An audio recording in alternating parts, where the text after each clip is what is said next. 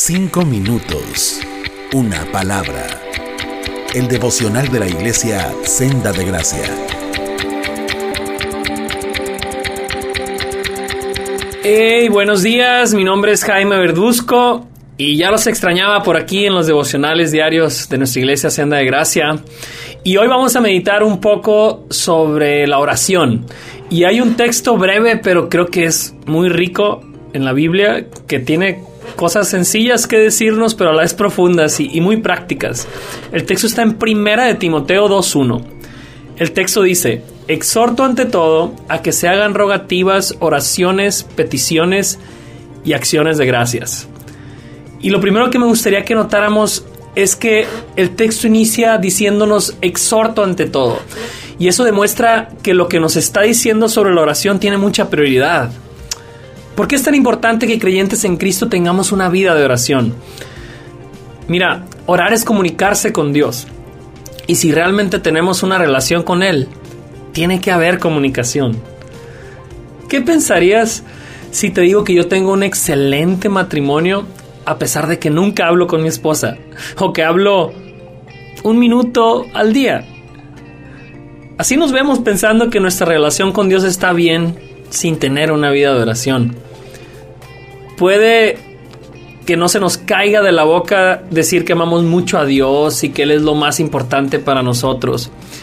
Pero si no tenemos una vida de oración donde nos mantenemos en comunicación con Él, ¿es eso cierto?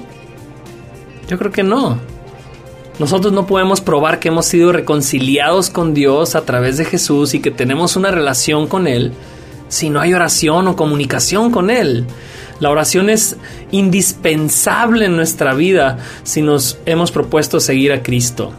Lo primero. Pero lo otro que me gustaría que notáramos en el texto es que se nos dan dos ingredientes importantes que deben tener nuestras oraciones. Y el ingrediente número uno es rogativas, oraciones, peticiones. Las menciono juntas porque estas tres palabras transmiten una sola cosa y el autor solo las está usando como sinónimos para ser enfático. Es como, como si dijera, tú necesitas un carro, un automóvil, un coche. Es el énfasis que busca. Y sabes, a Dios le agrada que acudamos a Él en oración con ruegos y peticiones. Filipenses 4:6 dice, por nada estén afanosos, sino sean conocidas sus peticiones delante de Dios en toda oración y ruego. Salmos 34:15 dice, los ojos de Jehová están sobre los justos y atentos sus oídos al clamor de ellos. ¿Cómo se ven nuestras oraciones en este sentido? ¿Pedimos cosas a Dios de manera constante, con ruego? Mira, la falta de peticiones en nuestras oraciones puede ser un síntoma de arrogancia, porque el mensaje que le estamos mandando a Dios cuando no hay peticiones en nuestras oraciones es, no te necesito, yo puedo solo. Y la falta de peticiones en nuestras oraciones también puede ser un síntoma de incredulidad. El mensaje que le mandamos es, no creo que pueda ser de ayuda en esto. Pero Santiago 4.2 nos dice en la escritura, no reciben porque no piden. Alguien dijo, la distancia a recorrer para la solución de nuestros problemas muchas veces es la misma que hay entre el suelo y nuestras rodillas.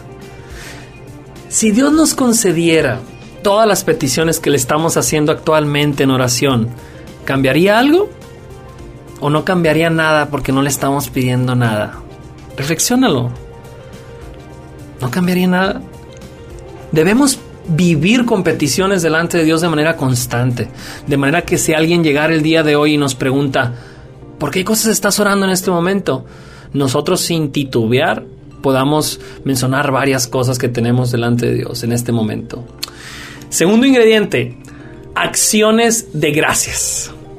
¿Por qué es tan importante que el dar gracias siempre esté incluido en nuestras oraciones? Mira, dar gracias es un elemento que balancea nuestras oraciones presentar peticiones a Dios nos ayuda a detectar las cosas en las que no estamos viendo de manera palpable la intervención de Dios, mientras que agradecer a Dios nos ayuda a detectar las cosas en las que sí estamos viendo la intervención de Dios. Y sabes, Dios está haciendo cosas hoy en nuestras vidas que son dignas de darle gracias. Si no nos detenemos a meditar cuáles son esas cosas, nosotros seremos los más perjudicados, porque no nos daremos cuenta del tierno amor que nos tiene y viviremos sin sentir su compañía y su bondad hacia nosotros. Dar gracias a Dios es muy importante. De hecho, también nos ayuda a erradicar la queja de nuestra vida. Esa actitud que nos impide disfrutar lo que Dios ya nos está concediendo por obsesionarnos con lo que no nos ha concedido. Disfrutamos de regalos inmerecidos a diario y muchas veces cometemos el error de considerarlos como algo ordinario y no agradecer por ellos. Las personas que están enfrentando enfermedades fuertes o situaciones trágicas saben de lo que estoy hablando. ¿Cuánto no darían ellos por tener la salud que Dios nos ha concedido a nosotros, a muchos de nosotros? Así es que, como dijo un cantante cristiano alguna vez, dijo, antes de quejarte, sea agradecido por el aliento de vida que se te ha concedido para quejarte. Creo que tenía razón. Y me despido con, con una anécdota sobre la gratitud. Matthew Henry, un escritor cristiano famoso, hizo esta oración un día que un ladrón le robó su cartera. Él dijo, Señor, ayúdame a estar agradecido. Primero, porque nunca antes había sido robado. Segundo, porque aunque se llevaron la cartera, no me quitaron la vida. Tercero, porque aunque se llevaron todo lo que tenía, no era mucho. Y cuarto, porque fui yo quien fue robado y no quien robó. Cultivemos entonces una vida de oración y hagámoslo siempre pidiendo y agradeciendo. Dios les bendiga. Cinco minutos. Una palabra.